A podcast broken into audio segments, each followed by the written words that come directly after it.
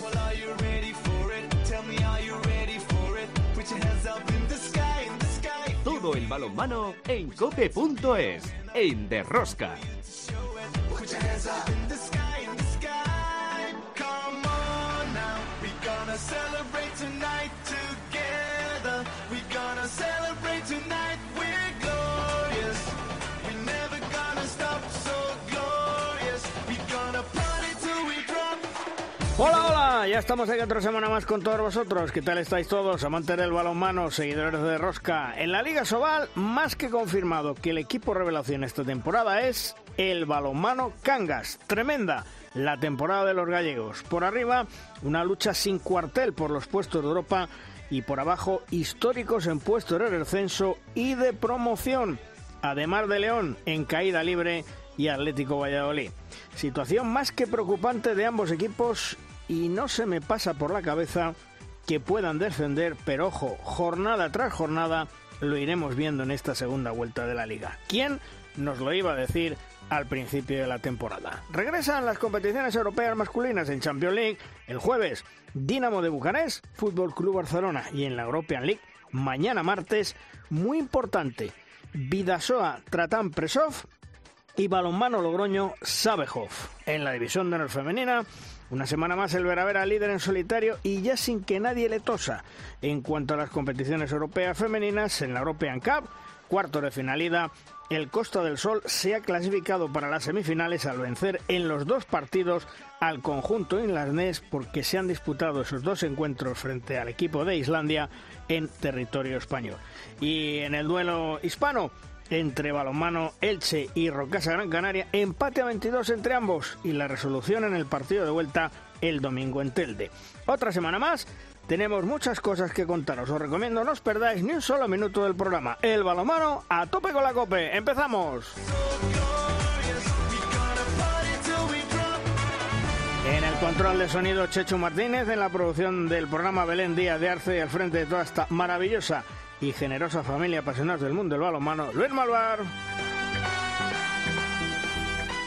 En Cope Valladolid, Juan Carlos Amón. Juan Carlos, ¿qué tal? Señores, ¿qué tal? Muy buenas. Bueno, ¿cómo empieza la semana después de estar en puesto de descenso? Después de muchos años, ¿eh? Después de muchos años y, bueno, pues lo comentábamos antes un poquito a micrófono cerrado en la previa, ¿no? Que quizá lo peor no es verse mm, transitoriamente en puestos de descenso, esperemos que el adverbio transitoriamente termine por cumplirse, eh, lo peor es la dinámica, la dinámica de un, de un equipo que no encuentra más que muy esporádicamente el camino a la victoria y que está empezando a, creerse incapaz de superar esto. ¿eh? Bueno, y el que parece que va en una dinámica mucho mejor y ahora ya tiene un compromiso europeo en puertas es el balonmano Logroño. En Logroño, Chema Jodra. Hola, Chema. ¿Qué tal? ¿Cómo estamos? Aquí vamos como motos. Sí, eso te como va a decir. motos. Sí, eso te va a no, decir. además te voy a decir una cosa, y, es muy importante lo que, lo que decía ahora Juan Carlos, ¿no? Eh, las dinámicas. Luego podrás perder, empatar o, ganar, ¿no? Pero te quiero decir que la dinámica, las sensaciones que, que da, da el equipo, eh, pues bueno, pues son brutales, ¿no? Y cuando entras en una dinámica negativa, ¡puf! Nadie sabe lo que es eso en el deporte, qué es eso de la dinámica, pero hay majo. Cuando entras en la dinámica ya se te mete en la cabeza que no ganas, que, que no juegas bien, que no sé qué. es muy pero que, que muy preocupante. ¿eh? y aquí la verdad es que las sensaciones eh, son muy buenas y sobre todo con un equipo que sabes que lucha, pelea y compite. Y hmm. luego, pues bueno, pues ya veremos a ver si, oye, si el rival es mejor, o si no te entra la bolita, o si te entra una pájara y tal, pues bueno, pero cuando menos eh, compite. Y déjame un apunte que fue ayer pero feliz día de la radio. ¿eh? Ahora, como la radio se puede escuchar de tantas maneras, ¿eh? ayer ponía un Twitter y decía lo del transistor y después de, mandarlo me di cuenta y ojo, el transistor, qué anticuado soy, ¿no? igual hay mucha gente que igual no sabe ni lo que es, pero escucha la radio, ¿no? De, mil maneras distintas y de mil maneras diferentes, pero sigue escuchando la radio, así que, que bueno, pues felicidades para todos, aunque sea con un día de retraso. Y, feliz San Valentín también, ¿eh? que estamos grabando en el Día de los Enamorados. no fastidies que te lo he tenido que recordar yo, Chema. No, no, no, no, yo ya le he dado mi regalo esta mañana. Bueno, bueno, eso te voy a decir, que en casa te iban a poner falta, ¿eh? perdona, perdona Luis que haga, que haga un inciso, solamente para que veáis el drama de la última semana, de los últimos 15 días del Atlético Valladolid. Mm. Eh, pierde en casa en Copa ante el Beita Neitasuna por seis goles, además encajando una barbaridad, encajando 36 va a medirse al Torrelavega, pierde con Torrelavega, se le escapa un rival directo, vuelve a jugar contra Naitasuna en la vuelta de la Copa, está a punto de superar la eliminatoria y en los últimos minutos se le escapa entre los dedos, gana, que yo no sé si eso, fue bueno o malo, ganar en, en Pamplona, y después te vas a Puente Genil y no te y, no compite en los últimos minutos ¿no? entonces eh, esa ha sido la dramática semana del Real del Atlético Valladolid perdón que ha estado en la Copa con opciones. Se le ha escapado entre los dedos y mientras dos palos tremendos ante dos rivales directos en Liga. Yo creo que peor no se puede pedir que te salga una que te salga una quincena. Pues esperemos que remonten porque queda todavía mucha liga, muchos puntos y mucho por decir. Nosotros de momento nos vamos a la primera tertulia, como siempre, con esa tertulia de los magníficos. Si quieres conocer toda la actualidad del mundo del balonmano, descárgate de Rosca en cope.es.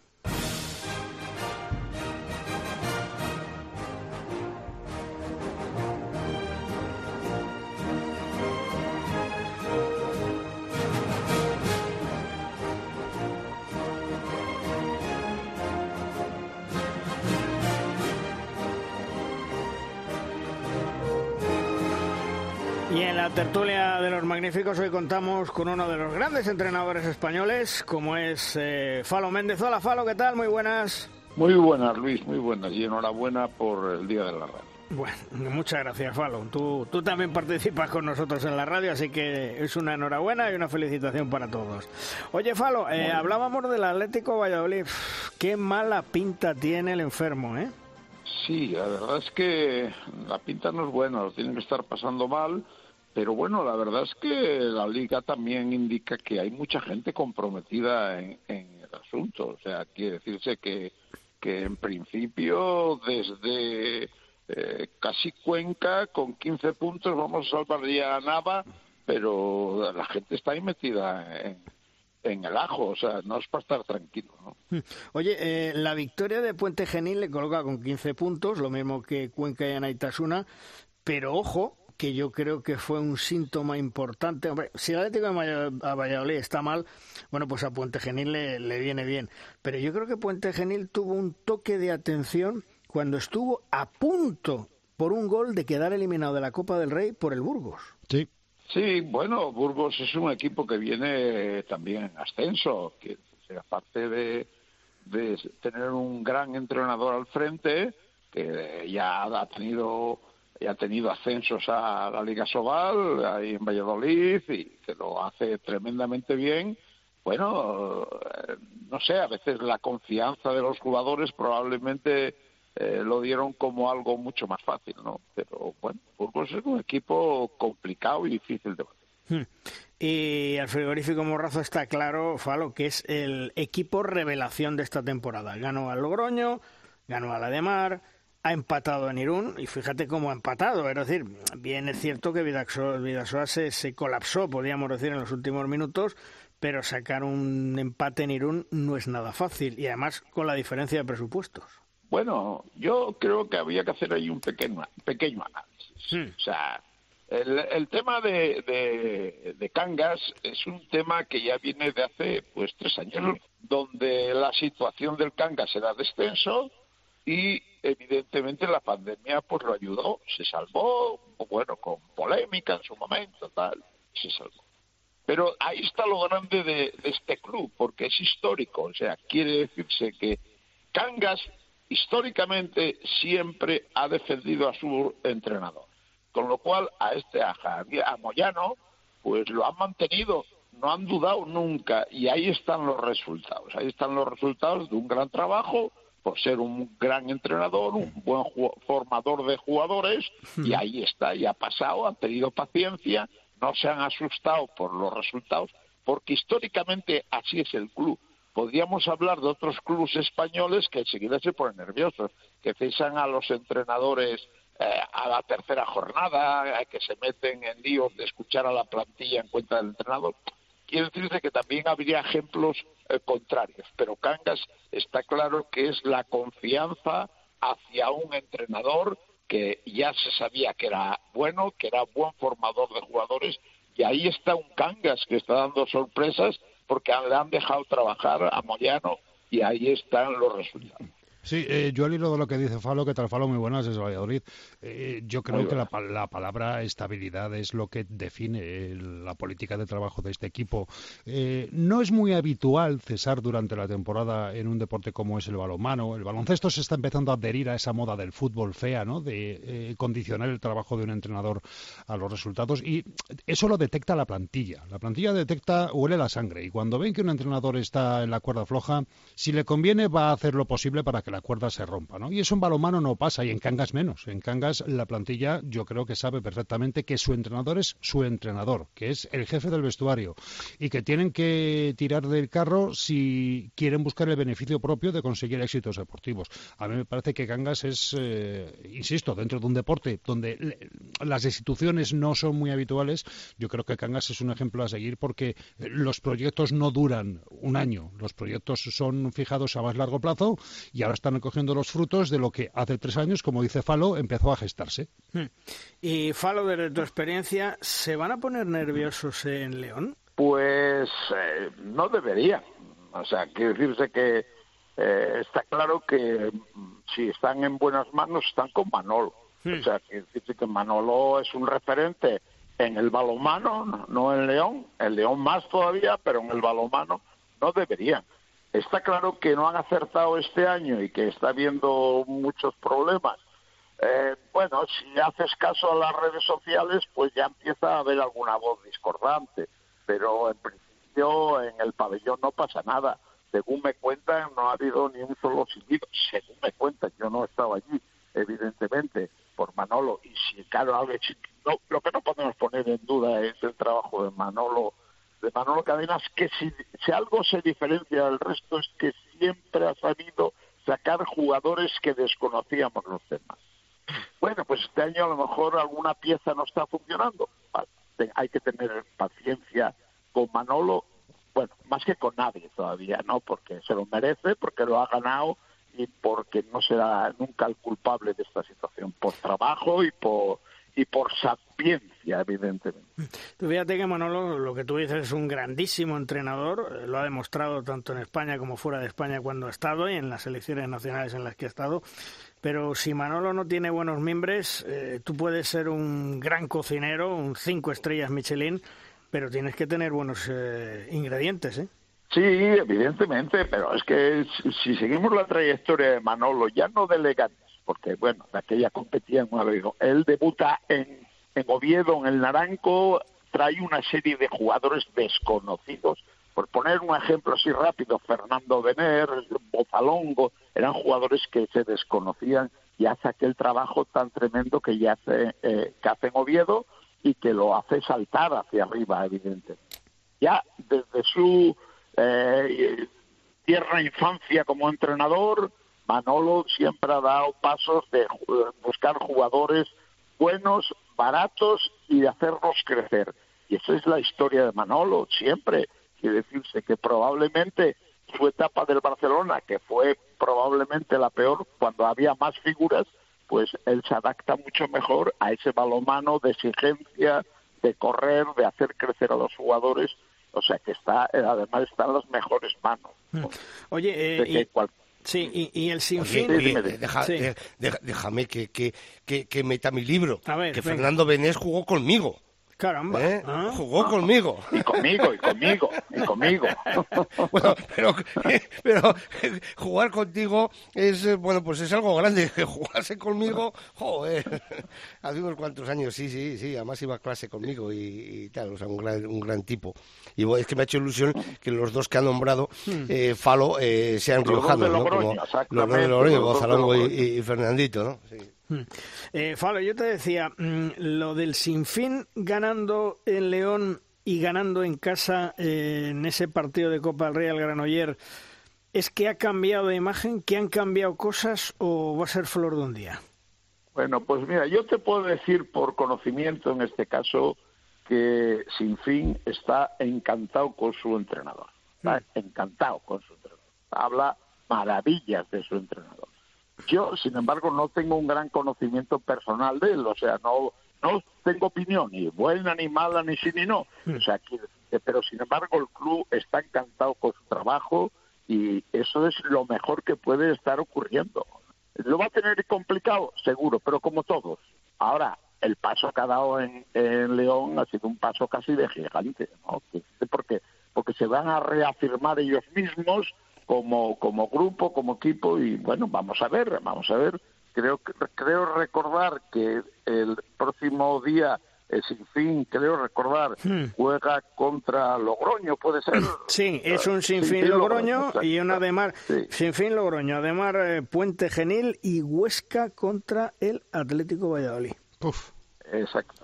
Entonces quiero decirte con esto que si Sinfín se lo cree y Sinfín saca el partido de Logroño adelante, cosa que es complicada y difícil, hmm. evidentemente, evidentemente habrá dado un salto casi difícil y Huesca, un, Huesca, perdona, que parece que está abajo, pero que le debe tres partidos al calendario, que nadie se lo olvide. ¿eh? Sí, sí, tres partidos aplazados. ¿eh? Sí. El eh, Cuenca, yo no sé esta temporada... Eh, con nuestro buen amigo en el banquillo, cómo, cómo está funcionando. Fíjate que tú lo decías, de 15 puntos para abajo, donde está Cuenca, Anaitasuna, Puente Genil, Torrelavega, Huesca, Sinfín, Ademar, Valladolid y prácticamente ya desahuciado el, el Antequera. Mm. Cuidado, ¿eh? Cuidado con el Cuenca, que se le fue un puntito de la manera más tonta eh, este pasado fin de semana ante Anaitasuna, ¿eh? Que fíjate, a pesar de que los partidos suspendido, ahí están siete equipos eh, con, una diferencia de tres puntos. Eh. es que es una burrada la pelea que va a haber, como la pelea que hay por arriba, claro. Hmm. Eh, es lo que te decía, Falo. Lidio esta temporada lo está pasando mal. Bueno, sí, además no debe estar muy acostumbrado, pero bueno, él es, como se dice el tópico en fútbol, un guerrero del área. Entonces, pienso que es un entrenador tremendamente exigente, tremendamente trabajador y bueno, yo no creo que al final lo pase, pero bueno, no se pueden despistar, evidentemente, ¿eh? Eh, porque esto está en un puño y todo el mundo, pues bueno, está está para salvarse. Entonces, como tú dices bien, Antequera que ya habrá renunciado a, a esa posibilidad porque sería una misión casi imposible, decirte que cualquier traspiés y, va a haber más de un traspiés, evidentemente. Y, ya para ir terminando, Falo, mm, ¿te gusta la regeneración, renovación de la selección española de balonmano, por lo que has visto en ese europeo? Hombre, todos somos a la vez un poco seleccionadores, ¿no? Yo, eh, o sea, evidentemente no se puede poner en cuestión el trabajo, el trabajo de Jordi, pero yo probablemente hubiese hecho alguna otra cosa variando. O sea, por, por poner un ejemplo, ¿no? Y bueno, y en este caso me come un poco también, pues no sé, la cercanía de tal. Yo creo que en el, eh, en el problema de los pivotes, yo hubiese llevado un pivote que atacase y defendiera. Creo que estamos dejando por ahí un poco fuera a Bel Servio y lo digo desde el corazón porque, bueno, ya sabes que lo tuve yo de pequeño. Hmm y, entonces a mí me parece que está haciendo una gran temporada ahí en Polonia eh, con Xavi Sabaté, que además es un pivote, a lo mejor no es la excelencia en la defensa, pero puede defender. Entonces ese equilibrio, por ejemplo, yo entiendo que se ha perdido demasiados defensores y demasiados defensores que atacan con muchas dificultades. ¿no? Entonces yo creo que ahí es donde debería de haber algún tipo de equilibrio. Y luego hay jugadores que están empezando a llamar a la puerta, como es el caso de Daniel de Cangas, este chico que con 20 añitos está dando verdaderamente lecciones de balonmano, ¿no? O sea, quiere decirte que yo algo hubiese cambiado, pero claro, evidentemente su campeón de Europa y esa trayectoria de Jordi tampoco podemos ponerla en cuestión. Bueno, el otro día, y además quiero recalcar esto, se dijo desde una televisión, esto solo podría hacer Jordi, tal. Eh, siento, me, falta, me parece una falta de respeto para los entrenadores, porque en este país hay muchos buenos y grandes entrenadores, mm. no solo Jordi, que lo es, que lo mm. es, evidentemente, mm. pero quiero decirse que eso lo puede hacer muchos entrenadores en España y seguro que alguno hasta mejor. Falo, y la nueva dirección de la selección, ya no está nuestro gran Raúl Entre Ríos, dos estilos distintos, Yanta Rafeta y Agustín Casado. ¿Te gusta? Me gusta, me gusta, me gusta, bueno, primero porque Tarrafeta pues trabajamos con él cuando yo estaba con alguna labor en, las en las elecciones promesas y ahí entró ya, o sea, ya para mí no era ninguna casualidad porque ya cuando entró en los equipos nacionales en el primera selección promesas era ya el jefe, era pero era el jefe siendo el más joven de toda la generación, era hasta el capitán, lo habían elegido capitán por su personalidad, por su forma de ser y porque es un jugador brillantísimo. Y Agustín Casado, pues es, eh, bueno, de que Agustín Casado en los equipos base de la Federación Española hay que recordarle que ha renunciado un par de veces y ahí está, o sea que ha llegado un poco más tarde de lo que él podía haber hecho al principio, ¿no? Porque siempre estaba para la Junior, se le seleccionó dos veces y dos veces renunció a la selección. Entonces quiere decirse que, que principio ha llegado un poco tarde, pero podía estar mucho primero en los equipos nacionales. Bueno, pues hemos hecho el, repaso de la jornada, hemos hablado también de la selección española con uno de los grandes del balonmano español, con Falo Méndez. Falo, un fuerte abrazo, gracias, hasta otro día. sí, bueno, permíteme una cosa, simplemente pues, siento siento que no esté aquí Alberto porque ya sabéis que está en, en, Guatemala con la IHF haciendo lo de los países emergentes y bueno, pues queremos mandarle un saludo que seguro que nos va a escuchar. Por supuesto, un fuerte saludo a Alberto Suárez, que ya el próximo día, ya cuando esté en España, después de ese trabajo que tiene con la Federación Internacional, pues volverá con nosotros en nuestra tertulia. Falo, un abrazo, cuídate, hasta luego. Muchas gracias, hasta luego.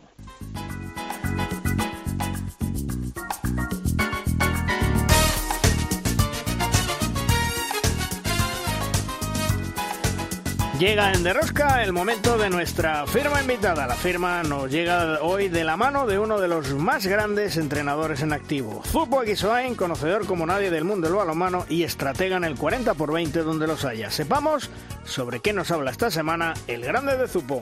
Buenos días. No puedo dejar de lado la plata de nuestra selección en el europeo de Eslovaquia y Hungría. Quiero resaltar la defensa de España que ha sido absolutamente espectacular en este europeo con muy pocas exclusiones. Hacía mucho tiempo, mucho, mucho tiempo, que no veía algo así. Creo que en estos momentos es difícil que haya equipos que no se superen en eso. Si el equipo está concentrado, crea en potencia en el rival. Tenemos que estar mucho más que satisfechos y orgullosos y dar la enhorabuena a los jugadores y al entrenador. Por otro lado, no hay adjetivos de elogio para Jordi Rivera y para su trabajo con la selección española y futuras promesas. Todos los años, todos los días del año, desde sus inicios en la Unión Deportiva Sarriá y en la selección catalana juvenil masculina, hasta hoy, con la selección española, Jordi Rivera ha dado muestras de ser uno de los mejores entrenadores del mundo y a los resultados me remito. La Suecia campeona en el europeo y subcampeona del mundo ha dado muestra de su buen hacer y de su trabajo defensivo como un equipo compacto y de nivel similar entre todos sus componentes. La defensa 6-0 con concepción muy profunda contactando al jugador con balón fuera del área de golpe franco, ha aumentado el ritmo físico e incrementado la actividad y búsqueda de la anticipación y atacar al adversario para plantear un uno contra uno muy fuerte lo más lejos posible de la portería. En síntesis, un trabajo muy bien hecho en este último ciclo que ha dado sus frutos y meritoriamente se han instalado en la élite mundial. Ejemplo a seguir por parte de otras selecciones con un nivel superior, pero con pocos resultados positivos.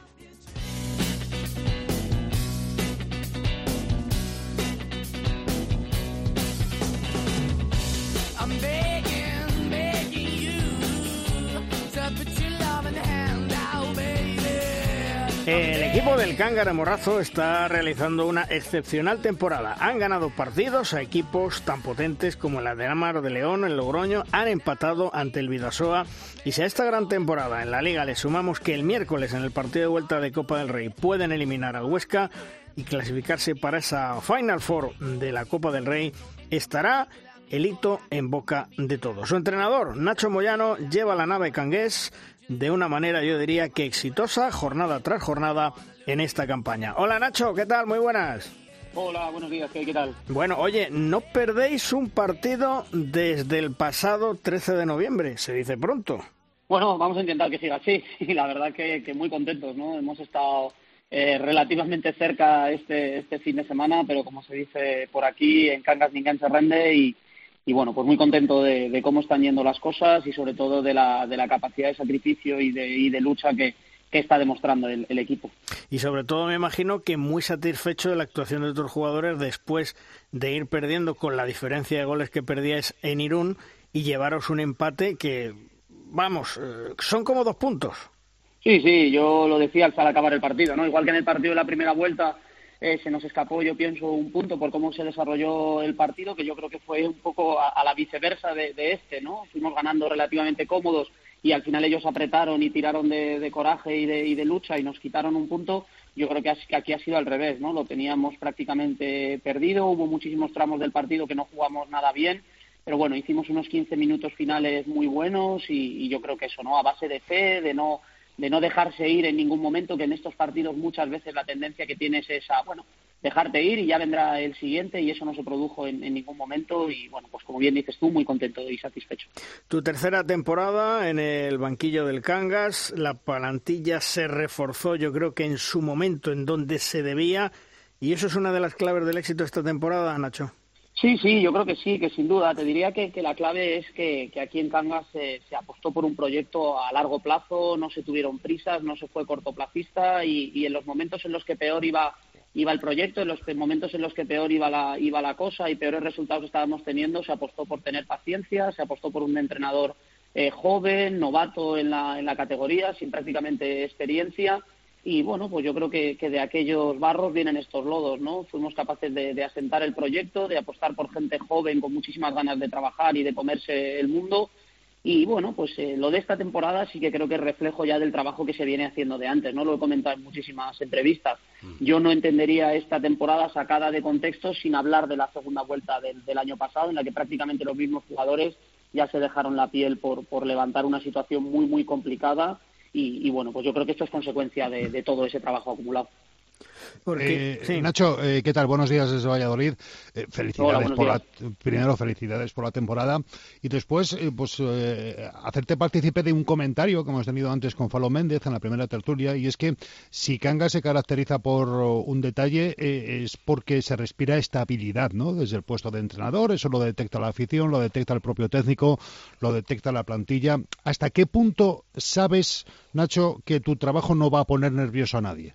Bueno, primero muchas gracias y, bueno, lo segundo yo creo que al final aquí, los, cuando a ti en los momentos más complicados te sientan, se reúnen contigo y, lo que te dicen es que, esto está en tus manos, que cuando tú veas que, no vas a ser capaz o si en algún momento crees que no vas a ser capaz de, sacarlo adelante, que bueno, pues que te puedes echar a un lado y, ir a otra faceta dentro del club, pero que ellos están encantados con cómo estás haciendo las cosas, que están convencidos que el trabajo al final va a acabar dando sus frutos, pues no te queda otra cosa que, estar en deuda con ellos y dejarte los cuernos por intentar que, las cosas salgan lo mejor posible, ¿no? Cuando evidentemente tienes carencias en algunas cosas o tienes falta de, recursos en, otras, pues evidentemente tienes que suplirlo con, muchísimo trabajo, con muchísimas ganas y, y, yo creo que ellos desde un principio vieron que yo otra cosa no, pero horas y trabajo pues le meto todo, todo el del mundo, ¿no? Es verdad que, que aquí entrenamos mucho, ahora que no me lleven mis jugadores, que seguramente si me estuvieran escuchando me lo echaría luego en cara, aquí entrenamos mucho, esa es una, esa es una realidad. Yo les digo que no, que, que no es así, pero sí, sí que es así, es una realidad que aquí, que aquí se entrenan muchas horas y que, bueno, pues que hay que trabajar porque no tenemos otra.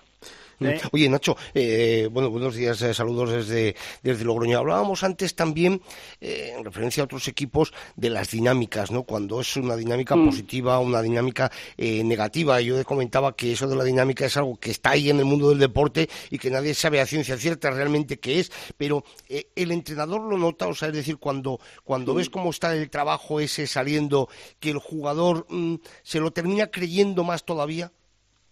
Sí, sí, sin duda, sin duda. O sea, este partido era el típico partido que el año pasado o hace dos, seguro, hubiéramos perdido de ocho o de nueve o de menos, de cinco o de seis, pero que en ningún momento hubiéramos sido capaces de darle la vuelta, ¿no? Te diría que incluso el de Nava de la semana anterior, que en muchos tramos de partido no jugamos bien, nos estaba costando muchísimo, no éramos capaces de despegarnos, incluso íbamos por detrás en el marcador, y al final por esa dinámica positiva, por ese momento en el que está el equipo, en el que hablando mal y pronto la tiras con el culo y, la mm. metes, pues ahora mismo eh, evidentemente la dinámica es esta que comentas, ¿no? Que, bueno, pues estás en la cresta de la ola, vas un poco a favor de corriente y en los momentos en los que toca apretar los dientes y, bajar al barro te cuesta mucho menos que cuando estás ya metido en el propio barro, ¿no? Entonces sí que estoy de acuerdo contigo en que las dinámicas es algo que está ahí, que no es fácil cuantificarlo, porque eso no lo puedes cuantificar de ninguna manera, pero sí que sí que lo notas, ¿no? En todo. Yo he de decir que aquí, mira, la suerte al margen de todo esto, la suerte es el vestuario que el vestuario que hay aquí, que de un tiempo a esta parte es, es impresionante. O sea, es una familia, es un grupo de, de gente que,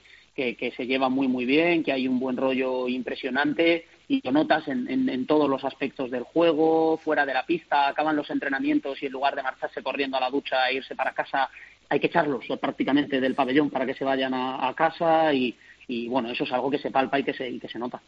Si hay buen ambiente, no se irán a casa, se irán a tomar una caña. Seguro. bueno, tal y como están las cosas ahora otra vez, las cañas más o bueno. menos las tenemos restringidas, ¿no? Pero ojalá, ojalá en algún momento, en vez de quedarse aquí en el pabellón hablando, se pudieran ir al bar a tomar una caña. Claro es, una forma de hablar, porque después muchas veces, además, sí. eso que puede parecer una tontería, de, no, es que después salen de entrenar y se, y se, toman una caña del bar de al lado, una caña, un café o lo que sea y tal, mm. y, y, mm. y eso hace todavía, hace incluso hasta eh, más equipo que un buen entrenamiento en un momento determinado. No, no es ninguna tontería, o sea, eso es así. O sea, la realidad es que tú en tu puesto de trabajo, y os pasará a vosotros seguro, al final tú vas a tener compañeros de trabajo y luego vas a tener gente con la que trabajas que además vas a tener muchísima afinidad y que incluso se van a convertir amigos para el resto de la vida. No quiere decir que eso tenga que ser obligatorio para que tu trabajo esté bien hecho, claro que no, pero seguramente sume mucho más y se note esa química, se pueda percibir y, y evidentemente es algo que tienes que intentar buscar, ¿no? Que todos los elementos que tienes dentro de la plantilla mezclen bien y que esa química pues que vaya más hacia lo segundo que hacia lo primero. Aquí no, porque el malvar no se mete la mano al bolsillo, vamos, para, es broma, es broma. No, no, pero nosotros, nosotros a ver si no Nacho, me va a bajar el sueldo. tendríamos un problema porque uno en Madrid, otro en Logroño, otro en Valladolid, tendríamos que quedar en Soria. Eso será una caña virtual. Bueno, pero ahora las cañas virtuales, eso te iba a decir, que las cañas virtuales ahora con las videollamadas, que eso es algo que hemos aprendido a hacer ahora con la, con la pandemia, están muy al día. Oye, Nacho, eh, la permanencia ya la tienes de, de forma virtual asegurada. Eh, ¿Eso te da tranquilidad y mm, inclusive plantearos más objetivos? Porque estáis ahí cerquita de Europa y lo que te digo, ¿te da más tranquilidad para buscar otros objetivos? Bueno, yo ojalá, Luis, ojalá tuviéramos la permanencia asegurada, pero si ves los resultados, que seguro que lo habéis comentado, de Hmm. todos los fines de semana, es imposible estar asegurado con nada. O sea, es que gana absolutamente todo el mundo que está por ahí abajo, gana. No tengo ni idea, porque no me gusta mucho echar cuentas, pero seguramente estemos ante la temporada que pueda ser la permanencia más cara de los, de los últimos años, sin, sin duda ninguna. O sea, eh, yo creo que cual- cualquier otro año con 21 puntos a estas alturas seguramente estarías hablando de que estabas 10, 11, 12 o 13 puntos por encima del, de la zona de, de descenso y, y no es el caso, no es el caso. O sea, al final tú tienes que seguir pensando en lo tuyo, ir mirando semana a semana. Ahora mismo el foco lo tenemos puesto en el partido del martes de Copa del Rey. No tenemos ni queremos pensar en nada que nos distraiga de eso porque entendemos que para nosotros es un evento muy importante, nos genera muchísima ilusión el poder clasificarnos para esa fase final y una vez que pase pues empezar a pensar en el partido de, de Cuenca y nada más allá de eso. O sea, no tenemos que pensar ni para arriba ni para abajo, sino en el siguiente objetivo que tengamos delante. De Oye, to- Nacho, ha, ha- ha hablado Luis antes de un detalle y es que tenéis Europa ahí a, a tiro de a tiro de Mm. pedra. Ahora mismo estaríais clasificados. Y yo mi pregunta Mm. Eh, es muy directa. A un equipo con un presupuesto como Cangas, con uh, Mm. una- un, un fondo de, de operatividad como Cangas, ¿le compensa ir a Europa? Mira, yo te voy a contestar de manera más directa. Sí y 100% sí. O sea, ahora mismo el club tiene muy claro lo que tiene entre manos, tiene muy claro el proyecto que hay delante, eh, la posibilidad de trabajar con un entrenador joven, la posibilidad de trabajar con unos jugadores jóvenes, que seguramente hay muchos de estos jugadores que el día de mañana vamos a ver en sitios eh, peleando por cosas importantísimas. Ya hay alguno que ha debutado con la selección, en la propia selección, y el club cree y entiende que está en un momento de, de hacer una apuesta y así nos lo ha transmitido a todos, tanto a jugadores como a entrenador. Y se nos ha dejado muy claro que si se diera la casualidad, que ni mucho menos es meter presión para nada, si se diera la casualidad de que eso pasara, aquí se están muy dispuestos a hacer una apuesta y a, y a apostar realmente y firmemente por el proyecto. Y, y eso que te pregunta eh, Juan Carlos, eh, Nacho, ¿tendríais el apoyo económico? Porque Cangas, no nos olvidemos que son 30.000 habitantes, pero me imagino que el apoyo económico para viajar por Europa y estar en Europa, gran alegría para, para los eh, aficionados, para los socios, para, para el mismo, los mismos habitantes, pero ir por Europa cuesta mucho dinero, ¿eh, Nacho?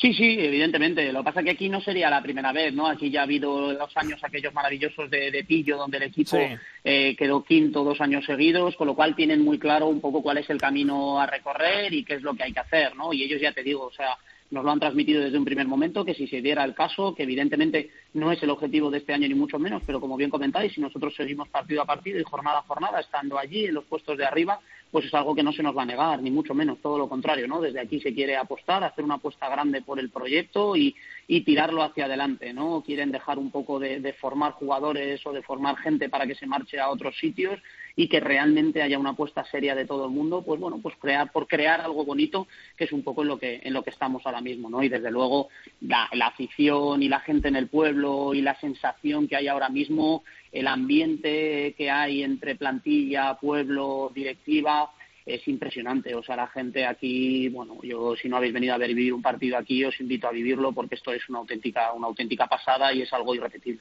De todos modos, sí. Eh... Sí, no, le, iba a preguntar, oye, Nacho, eh, que, tiene Galicia con el con el balonmano, cisne, cisne a punto de subir, vosotros eh, casi casi en Europa, Porriño, Guardés en chicas, que, que no, no, no ofrece más deporte eh, las federaciones en Galicia o qué pasa?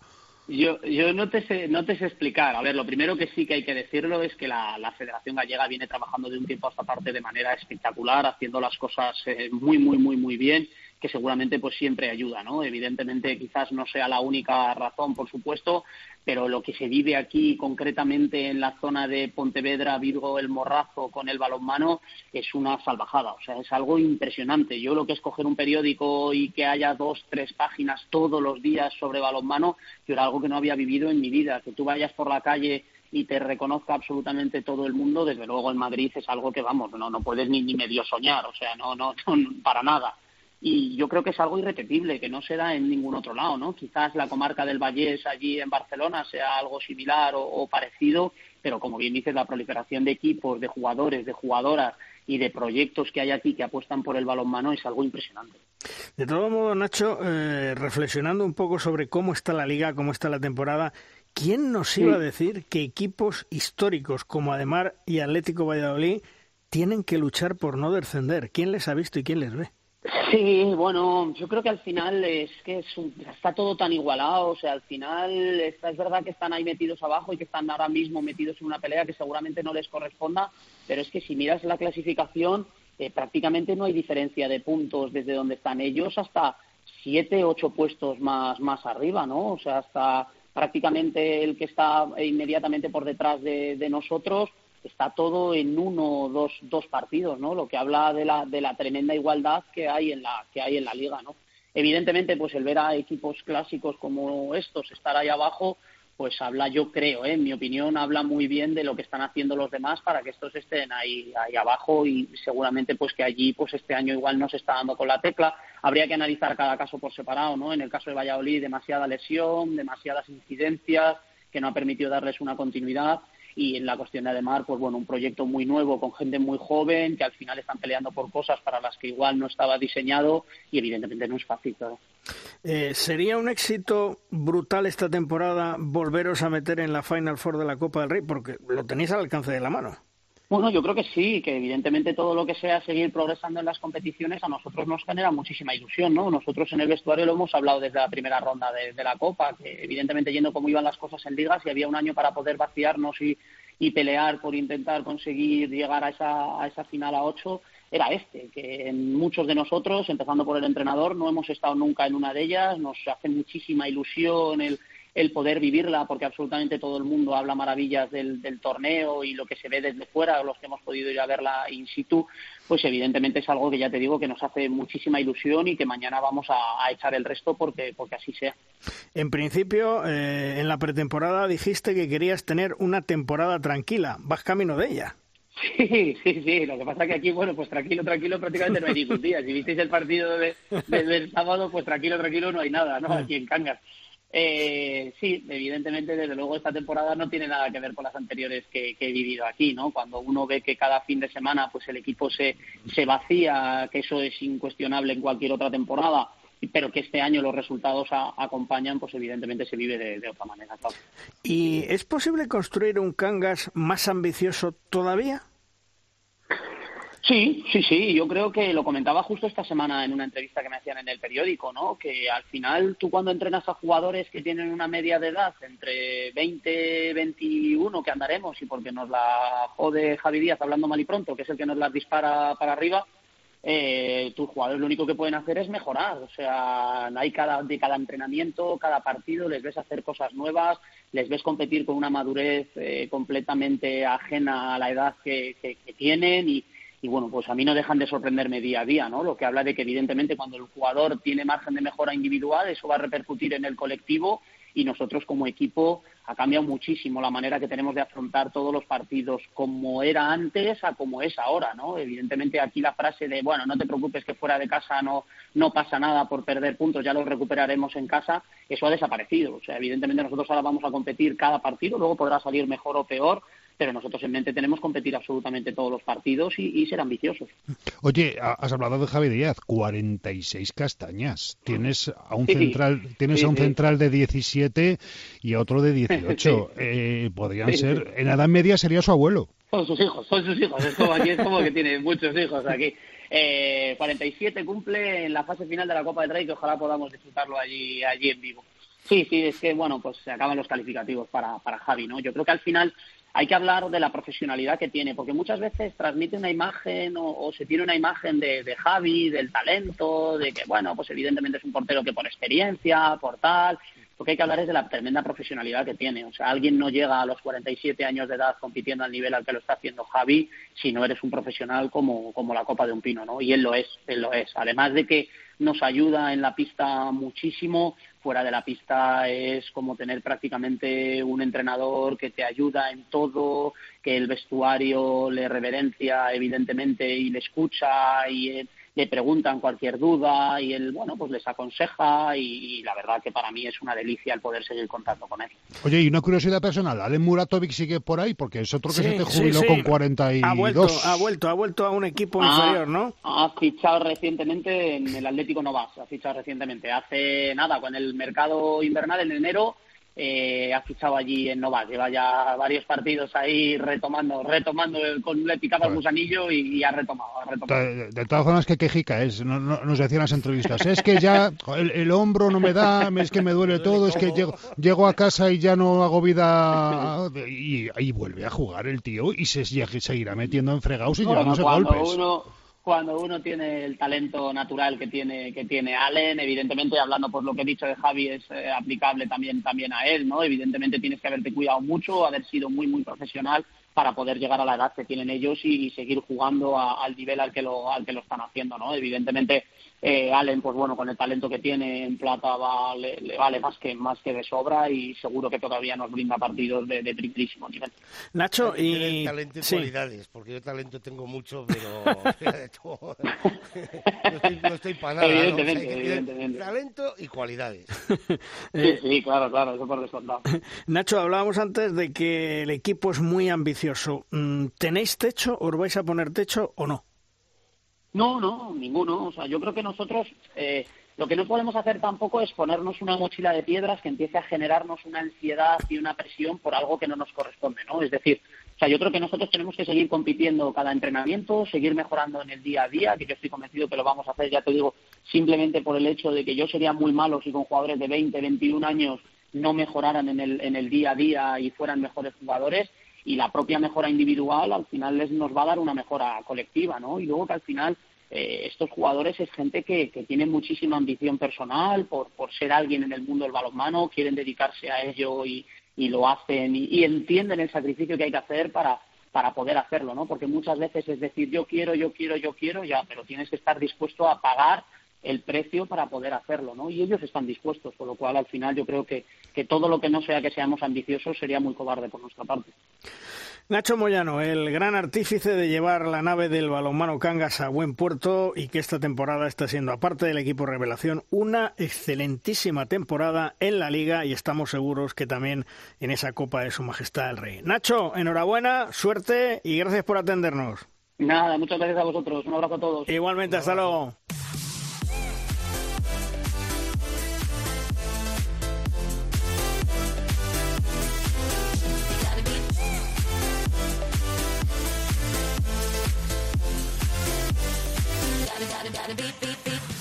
El director técnico de la Federación Eslovaca de Balonmano es el español Fernando Guric, un hombre que está trabajando y muy bien por aquellas tierras y que su último fichaje, un fichaje estrella diría yo, ha sido de lujo para el balonmano eslovaco, nada más y nada menos que el grande de Jorge Dueñas, que se hace cargo de la selección femenina de Eslovaquia. Hola Fernando, ¿qué tal? Muy buenas.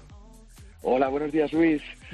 Bueno, ¿cómo, ¿cómo te va en Eslovaquia? Me imagino que estarás muy contento porque sobre todo lo más importante es que te dejan trabajar y confían en ti. Bueno, pues qué te voy a contar. De, eh, eh, hemos tenido la suerte, voy a decir, de, encajar bien unos con otros, me están respetando mucho el trabajo y pues vamos dando pequeños pasitos, hmm. poco a poco. Eh, ¿El balonmano masculino en Eslovaquia mm, le queda mucho por desarrollar todavía? Yo pienso que sí, pienso que esto es un camino a medio largo plazo eh, hemos tenido la suerte de, poder encajar bien con, la mentalidad que tienen ellos, ir poquito a poco cambiando cosas. Y pues bueno, yo ya llevo aquí unos cinco años. Eh, es ahora el momento en que empezamos a ver algún fruto del trabajo a medio plazo, pero, pero nos queda mucho por recorrer. Eso te iba a decir. Eh, ¿Cuáles son las carencias más importantes en estos momentos en el balonmano masculino allí en Eslovaquia? Pienso que, en primer lugar, tenemos un déficit de infraestructuras. La antigua Checoslovaquia estaba dividida en la parte este, que estaba más focalizada en el baloncesto, y, el oeste, que tenía un eh, peso más importante, la, parte balomanística. Eh, en todas las escuelas hay unos pequeños pabellones pero en la parte eslovaca son de unas dimensiones un poquito más pequeñas. Entonces sí que nos encontramos desde el principio con ese déficit. Y, además de esto, pues bueno, tenemos que ampliar el número de fichas, eh, se entrena mucho, pero igual la calidad no es tan buena como podemos tener en España. Entonces hay que ir cambiando esos, esos detalles que, por supuesto, son muy importantes eh, a nivel de número de entrenadores, de calidad de entrenadores, etcétera, etcétera. ¿Y la Liga Eslovaca cómo es? La Liga Eslovaca voy a dividir la parte masculina y la parte femenina. La mm. parte masculina tiene un equipo que al nivel de Eslovaquia domina la competición local, que es Tatra Preso. Eh, después hay dos equipos, tres equipos que son semiprofesionales y después ya tendríamos equipos amateurs. Y la parte femenina eh, sí que tenemos una liga conjunta con República Checa y este año participan uno o dos equipos polacos. Eh, y bueno, sí que hay dos equipos bastante fuertes, eh, lo mismo, hablando de nuestro nivel, que juegan competiciones europeas, eh, son equipos profesionales y el resto de equipos sí que son equipos amateurs, con gente muy joven, gente que trabaja y, a la vez pues está jugando balonmano. yo decía que el fichaje estrella prácticamente hace una semana, Jorge Dueñas, tres años de contrato con el femenino hasta diciembre del 2024 y le habéis dado todas las facilidades porque es un lujo tener a Jorge que os va a aportar mucho, ¿eh? Mira, eh, para nosotros es un lujazo. Yo no te puedo decir otra palabra. Es una satisfacción terrible el poder trabajar con él. Eh, primero voy a decir que, aunque suena típico, que es una excelente persona, pero es que es un excelente profesional. Pero no se puede ser excelente profesional sin ser una excelente persona. Hmm. Sí que le hemos dado, creo, vamos, eh, facilidades totales, pero es que él también ha puesto todo de su parte. Ha sido facilísimo el poder llegar a un destino común y nada, estamos aquí con una ilusión terrible, eh, prácticamente hablando todos los días eh, con Jorge e intentando pues poder ayudarle eh, en todo lo que yo pueda. Objetivos de la selección femenina de Eslovaquia, me imagino que intentar clasificarse europeos y mundiales, ¿verdad? Sí, tenemos ahora mismo en dos semanas partidos contra Portugal y contra Hungría. Eh, para el siguiente clasificatorio sí que está muy complicado porque la primera ronda, voy a decir, eh, se perdió contra Hungría, perdimos contra España, entonces está muy complicado este clasificatorio, pero nos planteamos unos objetivos más a medio largo plazo. Eh. El objetivo es que el grupo de, jugadoras que hay ahora pienso que puede tener eh, el potencial para disputar esos clasificatorios y clasificar, que es el objetivo que le planteamos a Jorge y más adelante ir, orientando un poquito la línea femenina hacia lo que Jorge pretenda eh, y pues bueno subir a las chicas de categorías inferiores que pienso que es donde se está trabajando bien y, pues poco a poco darles ese ese rol ¿eh? Oye, eh, Fernando, un saludo desde, desde Logroño. Mira, hace un momento charlábamos con, con Nacho, con el técnico de, de Cangas, y hablaba de, de, la tranquilidad y de que te da la directiva, el saber que estás trabajando bien. Y me ha llamado la atención una cosa que has dicho, ¿no? Eh, eh, llevo cinco años, estamos trabajando, ahora empezamos a ver un poquito, el, un poquito, me parece que has dicho exactamente, el, el fruto de, de, ese trabajo, pero todavía nos queda eh, mucho por hacer. Cuán importante es el que te has encontrado ahí, que no es muy habitual en el mundo del deporte, bueno, no sé allí en, en, Eslovaquia, ¿no? Pero en general, el encontrarte con una eh, directiva, con una federación que te dé esa tranquilidad y que, y que sepa, que tenga los pies en el suelo y que sepa que esto es un trabajo eh, muy largo, ¿no? Habida cuenta de lo que cuentas. Bueno, lo primero un saludo también para allí. Eh, estaba también escuchando a Nacho cuando ponía los ejemplos de, pues bueno, jugadores veteranos como Javi, como Allen, que, bueno, siguen pudiendo competir, eh, voy a decir porque han sido grandes profesionales y han, y han trabajado ¿no? Eh, de continuo. Eh, así como a él le han dado la confianza eh, después de, bueno, el primer año que para mí hizo un gran trabajo, el segundo año hizo un gran trabajo y, ahora se empieza a ver ese reflejo también. Eh, yo cuando llegué aquí no llegué como director técnico, aunque llevo cinco años allí. Eh, llegué como seleccionador nacional de una seleccionador nacional de una categoría base y estaba al cargo de un centro de tecnificación y yo desde el principio les planteé, sabía que, era una mentalidad muy resultadista, eh, muy parecida a una mentalidad húngara, muy parecida pero no igual, eh, eh muy parecida a una mentalidad rusa y demás. Y sí que les planteé, oye, yo no, no sé cómo va a salir esto. Yo lo único que os puedo garantizar es trabajo. Pienso que hay que plantear bien, estructurar bien lo que hay abajo. El director técnico que había entonces, que era eh, Heine Jensen, un entrenador danés que, que había estado en Alemania, eh, tanto con la selección como con, equipos femeninos, me dio un rol, voy a decir, muy importante. Y pues bueno, no de hecho no conseguimos ascender todavía con ninguna selección de categoría base que era uno de los objetivos que ellos marcaron.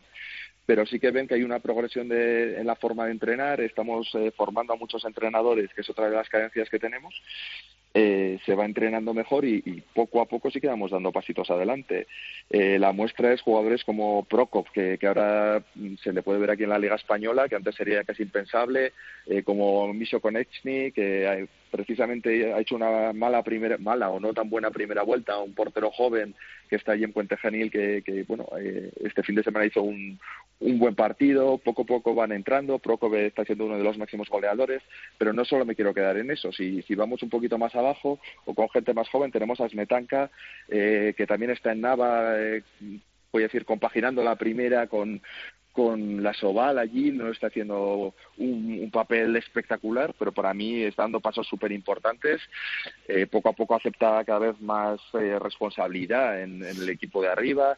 Eh, podemos hablar lo mismo de jugadores ahora mismo juveniles que ya han salido a Alemania, están teniendo roles importantes en equipos como Gummersbach, en equipos como Grossbastalt, eh, jugadores que ya van moviéndose a Hungría y todas estas generaciones son generaciones 98, 99, 2000, 2001, 2002, 2003, que son el, el trabajo que se ve al medio plazo. Eh, cuando trabajamos con, en deporte con, con, personas, no estamos trabajando con máquinas, no estamos trabajando en una fábrica de hacer coches, ¿sí? que, que o está bien o está mal.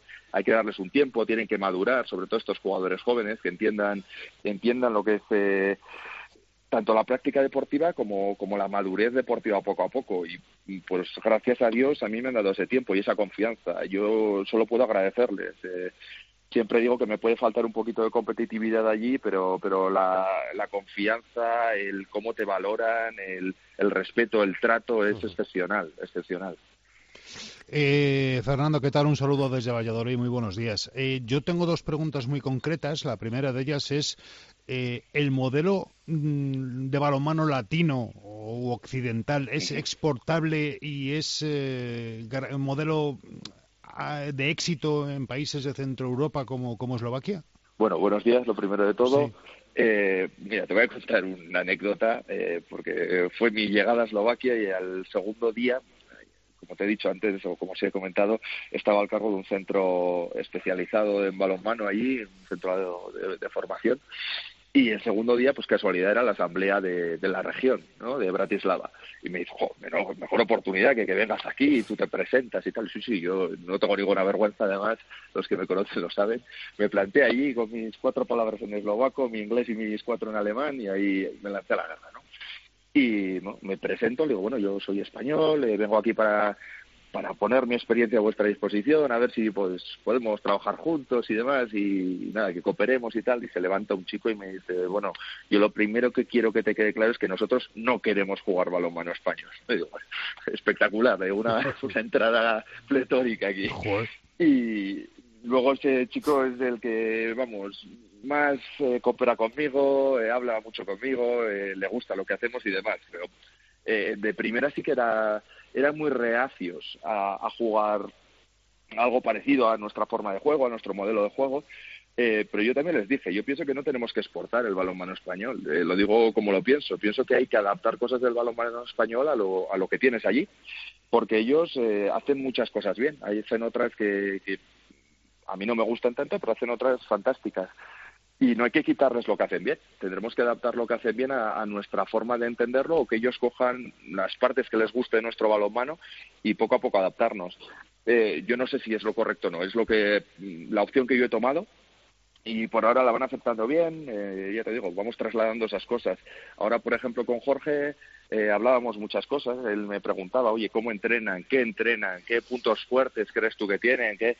Bueno, pues hay puntos fuertes y puntos débiles, pero lo que no podemos hacer es eh, pensarnos que somos el ombligo del mundo ¿no? y, y querer trasladar todo. Pero sí aceptan, aceptan todo, vamos, yo me he encontrado con una gente bastante receptiva, la verdad. Al principio sí que eran un poquito cerrados, pero cuando ya te conocen, ven que, que no quieres imponer nada, sino que, que, bueno, que vas allí a cooperar con ellos, a hablar con ellos, eh, las, no sé, sensaciones han sido muy positivas.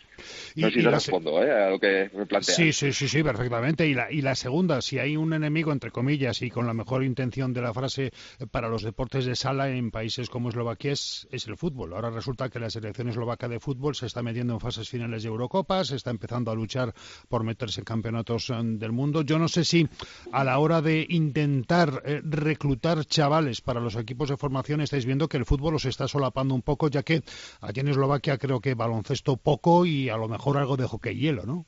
Mira, y el deporte rey es el hockey hielo. Ah. Es, es una religión, ¿eh? religión, no te puedes hacer idea, es una barbaridad. Eh, después sí que, bueno, a nivel de deportes individuales, los deportes de invierno son muy fuertes.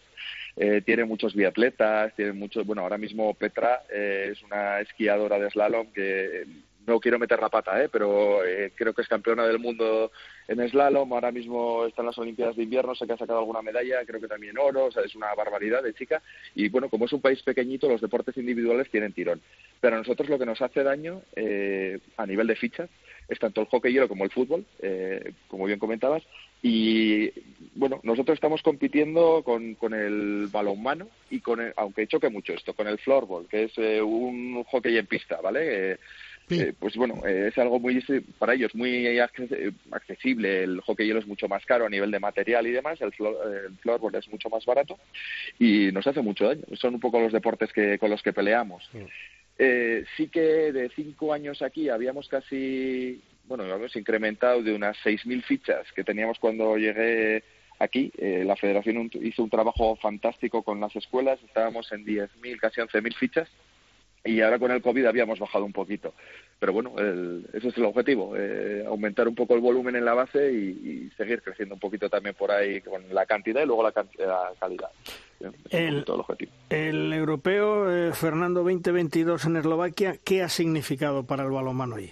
Pues mira, tú, el principio era un evento para nosotros muy fuerte, era la forma de, enseñar un poco el país, que es un país, a mi juicio, un poco desconocido. Eh, después de cinco años muy muy recomendable a nivel de naturaleza, eh, tiene muchos castillos, tiene mucha mucha historia ¿no? que visitar y a nivel de, deporte era un poco fomentar el deporte sobre todo en las bases.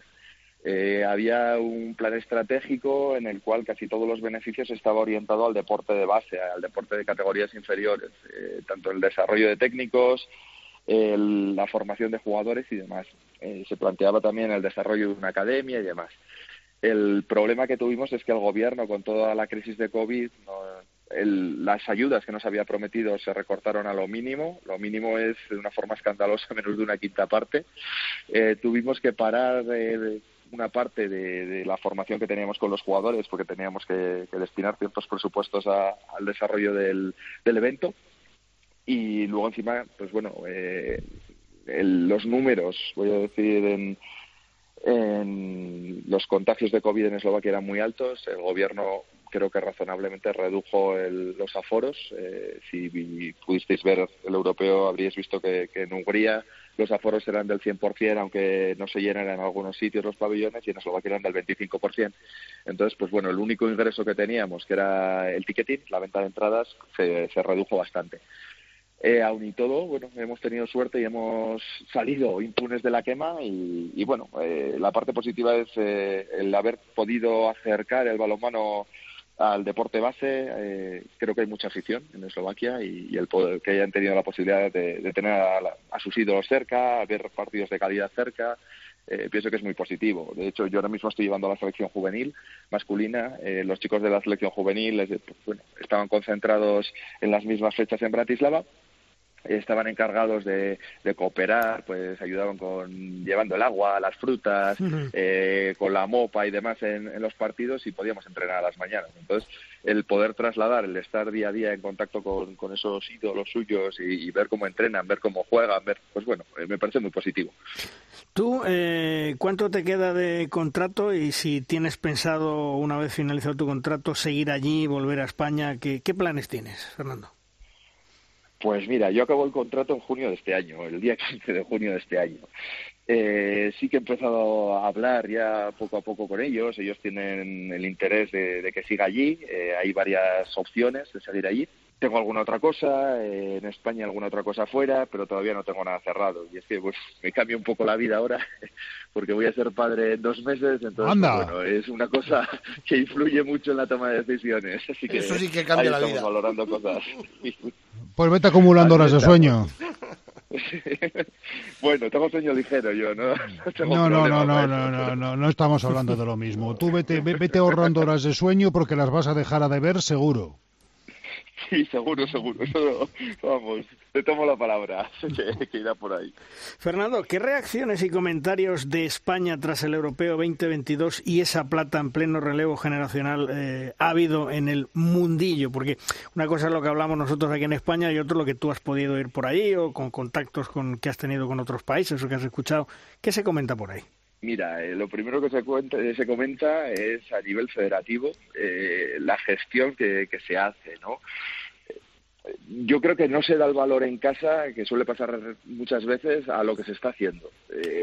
a nivel federativo y a nivel técnico deportivo. Voy a meter las dos cosas muchas veces nos quejamos de la promoción del deporte y para mí el departamento de marketing de la Federación Española de Balonmano me quito el sombrero, ¿vale? Eh, le voy a dar el parte del, premio al presidente, pero, pero el departamento de marketing y organización os digo que es brutal. Eh, vamos, yo estoy allí, nosotros somos una federación muy chiquitita, ¿vale? No somos comparables a la española, para que mm. quede claro pero de lo que es organizar un evento, lo que es estar pendiente de una selección, lo que es promocionar el trabajo de una selección, eh, cuando, por ejemplo, eh, le enseñamos eh, el vídeo promocional de los hispanos a mi presidente y a mi vicepresidente, me decían, esto es digno de Netflix, me decían. y es verdad, ¿no? y son cosas importantes, cómo se arrastran luego a los patrocinadores, cómo es básico, es básico. Y pienso que lo están haciendo muy bien. Entonces, lo primero voy a, a darles la enhorabuena por eso en ese aspecto.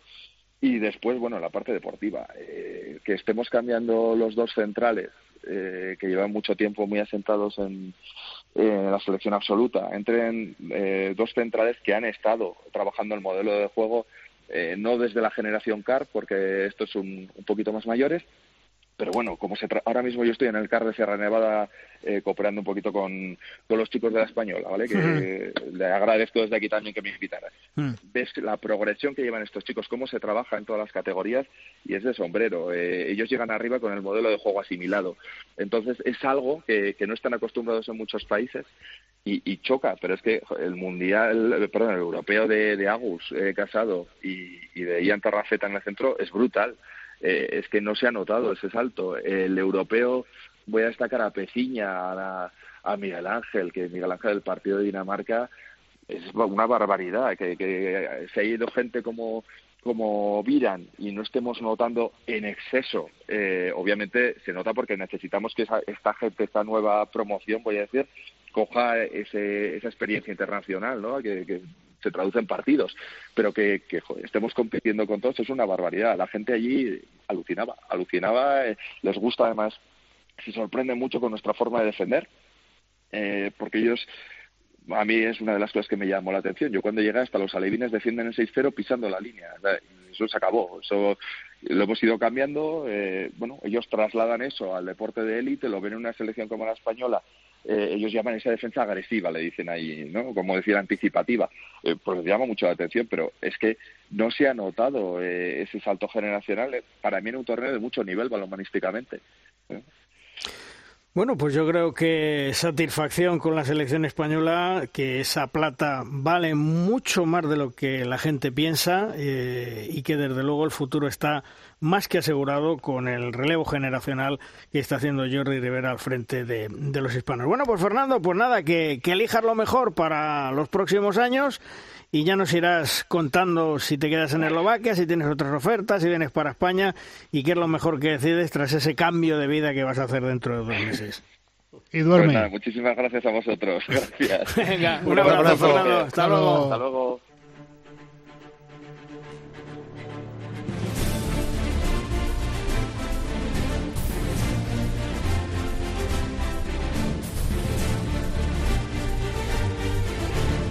Llega en De Rosca el tiempo de debate.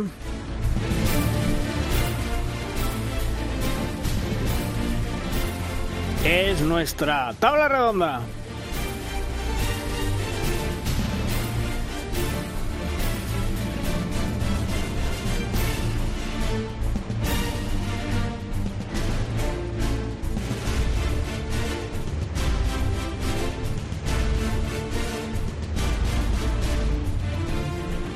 Una tabla redonda que cuenta hoy para hablar del balomano femenino con Vicente Soler de Deporte 100%. Hola Vicente, ¿qué tal? Muy buenas. Muy buenas Luis, hola a todos. Y también el profesor Ángel Sandoval. Hola Ángel, muy buenas. Hola, buenos días, saludos a todos. Muy buenas. Bueno, Vicente, mm, repasamos un poco la liga con el tema de Salud Tenerife, sus convocatorias, sus impagos, más que nada para, para entrar un poquito en, en materia. Bueno, en cuanto a lo extradeportivo, yo creo que es el cuento de nunca acabar mientras que la federación no quiera que concluya. O sea, ya lo hemos hablado el año pasado en este espacio y está saliendo casi semanalmente una sanción para ese club, ya sea para su primera plantilla o ya sea para su equipo filial. Lo que es obvio es que tanto en el mercado invernal como en el mercado estival el Salud Tenerife pierde un porcentaje muy amplio de jugadoras, obviamente porque las condiciones no son las adecuadas para un equipo de élite y porque la mayoría de las jugadoras no cobran la nómina que el club les prometió. Y eso está propiciando que lleguen pues muchas jugadoras, especialmente extranjeras, y porque desconocen la situación real de, de la entidad insular y aparte de lo que hemos señalado antes, y ya hemos señalado en, tertulias pretéritas, de la desidia o, o, de la venda en los ojos de la federación, porque la federación, recordemos, que es la responsable y la dueña de las competiciones femeninas. Es decir, es la gestora de esas competiciones porque no hay asociación profesional, como ocurre en Asobal. Entonces, lo que está ocurriendo ahora es que están llegando jugadoras, especialmente extranjeras, pero también alguna española, porque obviamente le da igual ya casi cobrar, sino que quiere disfrutar de la experiencia de jugar en la élite, pero están llegando jugadoras extranjeras y hay que ir un poco más allá. Es decir, aquí tenemos la figura de los representantes que conocen perfectamente el funcionamiento de Tenerife y el riesgo que tienen de impago y siguen llevando jugadoras extranjeras a Tenerife claro, para cobrar su comisión y luego lavarse las manos. Mm. O sea que hay muchas aristas aquí de, implicados y no voy a decir culpables, pero sí responsables de la imagen que está en el balonmano de mujeres en España, eh, merced a este club. Mm. Lo que pasa es que, eh, Ángel, una imagen en donde el Veravera está arrasando esta temporada. Efectivamente, yo creo que, sí, pero si me permite un inciso, sí, sí, cómo no. Eh, por, decir con respecto a lo que ha dicho Vicente, hmm. eh, yo creo que, que su no sé, su alegación es un tanto visceral, ¿no? Hmm. Y yo creo que la razón es, es, muy diferente. Hmm. Es decir, yo creo que las competiciones que hay en todo el Estado español se rigen por los acuerdos de la Asamblea. Y lo que hay que entender es que ese cambio de jugadoras y demás y tal se están acogiendo a la normativa vigente y por eso, lógicamente, competiciones está aceptando esos cambios. Respecto a lo otro, de que haya impagos o no impagos, es decir, es un tema que ya hemos hablado, que la federación no puede entrar si no se hace una reclamación de la propia jugadora que la meta en la federación, ateniéndose a la legislación vigente, o eh, haciendo la denuncia por lo laboral puesto que están contratadas y tienen ese contrato que se ha presentado en la federación. Si no se actúa y si la gente se limita a hablar, siempre vamos a estar en el mismo sitio, pero culpar a la federación por actuar conforme a norma y ley me parece que, que no, es, no, es, no, es, no, es, no es desidia ni hmm. es información precisa lo que está diciendo Vicente. Pero eh, lo primero, lo primero Ángel es que aquí estamos opinando todo, ¿vale? Eso punto uno. Lo segundo, lo segundo es que yo creo que no hay que tomar a la gente por tonta. Y yo creo que estás, eh, entre comillas, manipulando mis palabras para llevarte al, al, al destino que a ti te conviene. O sea, yo en ningún momento he dicho que esté prohibido que Tenerife eh, fiche muchas jugadoras en los mercados. En ningún momento he dicho eso. Yo en ningún momento he dicho que la federación tenga la culpa, sino que he dicho que tiene responsabilidad de la imagen que Tenerife está contribuyendo en esta Liga Iberdrola. ¿Vale? Entonces, yo ahora te digo, ya que la federación se rige por unas normas, ¿cómo es posible que una federación multe 24 veces a un club en media temporada, Ángel? O sea, y no pase pues nada. Eso es normal. O sea, yo te pregunto, ¿cuántos clubes entre Asobal y División de Honor hay con 25 multas en media temporada. Yo te lo pregunto. Entonces, vamos a hablar, vamos a hablar, pero vamos a hablar de los hechos, Ángel. O sea, no intentes llevar de tu terreno que yo he dicho que las jugadoras no pueden llegar. No, no, no. Yo he dicho simplemente que los responsables de que lleguen jugadoras a Salud Tenerife a estas alturas son los representantes. Eso es lo único que yo he dicho de la llegada de jugadoras a Tenerife a estas alturas. No he dicho que la federación no deje inscribir a jugadoras a Tenerife. Otra cosa es por qué Tenerife lleva de tres semanas de 2022 de jornada liguera o cuatro, jugando solamente una con sus dos equipos. Eso es otro debate también distinto, porque casualmente la única vez que ha jugado con los dos equipos, sábado por la noche en Aguarda, domingo por la mañana en Puerto del Carmen, ya sabemos todo lo que ha pasado. O eso la federación tampoco lo lee. Tampoco lo lee que hay seis jugadoras que salieron a las seis de la mañana del domingo para jugar en Puerto del Carmen con una convocatoria de ocho. Eso no lo lee la federación. ¿O por qué la federación no multa al filial de Tenerife cuando va con nueve? Unas semanas sí y otras no. Hombre, lo que pasa, lo que pasa es que Ángel, a vosotros no os ha llegado ninguna impugnación, o sea, ninguna. Vamos a ser serios. O sea, no, es que no. denuncia, ¿no? Es que yo creo, no, claro, es que lo que Vicente está diciendo, primero, está hablando jugadoras de un segundo equipo que está en una competición territorial hmm. y cuya sanción no, no, no, que territorial, Ángel, Ángel, ¿qué Ángel, Ángel, ¿qué territorial? ¿Cómo que territorial La Plata? A estas alturas, territorial ah, La Plata... Vale, vale, perdón, perdón, quiero decir Claro. Es que me he ido, me he patinado un rato. He patinado un rato. es, que son, es que son 20 multas al filial, Ángel. 20 multas del comité de competición de la española, ¿eh? No mío, ¿eh? De la española. Pero, Vicente, seguimos a lo mismo. Es decir, eh, ese, ese reglamento de partido y competiciones y de régimen disciplinario funciona por una normativa. ¿Quiere decir que los abogados de la Federación Española que están aplicando esas sanciones están actuando en contra de la ley? Pero ¿por qué me manipulan las palabras, pues Ángel? Yo te lo estoy preguntando ahora en serio completamente. ¿Por qué manipulan mis palabras? Porque, no, porque tú tienes que entender que la Federación Española de Balonmano no puede actuar por un comentario que salga en la prensa o porque alguien diga esto, porque diga lo otro. Porque que hay cinco juicios de jugadoras en marcha, que hay declaraciones públicas de las directamente afectadas por esto, que son muchos años del mismo modus operandi mafioso de Tenerife. Ángel, eh, es lo que te digo, o sea, entiendo que tú perteneces a la federación, pero no sé por qué intentáis darle la vuelta a la película para poder defender algo que no tiene defensa. O sea, o sea, el abogado que tú dices que yo estoy acusando de ir contra la ley o no sé qué historias, que no he dicho en ningún momento y la gente obviamente nos está escuchando afortunadamente, o sea, esos abogados son los mismos, Ángel, que una semana multan a Tenerife por ir con nueve y a la siguiente no. Yo simplemente dejo la pregunta en el aire, ¿por qué una semana sí y otra no? Y luego, ¿por qué 20 semanas multando a un club sin que pase nada? que Tenerife tiene menos dos en la clasificación, que tiene menos dos. Pero, Vicente, esto sí que es pues, visceral, esto sí que es visceral, la normativa, porque la normativa dice que se tiene que actuar conforme a la ley. Y entonces se aplican esas sanciones y llegará un momento que ese club tendrá un requerimiento donde no paga, donde se actuará conforme a esa ley.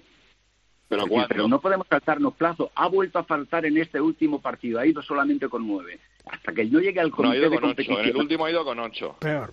O con cinco, o con Hmm. tres, yo qué sé.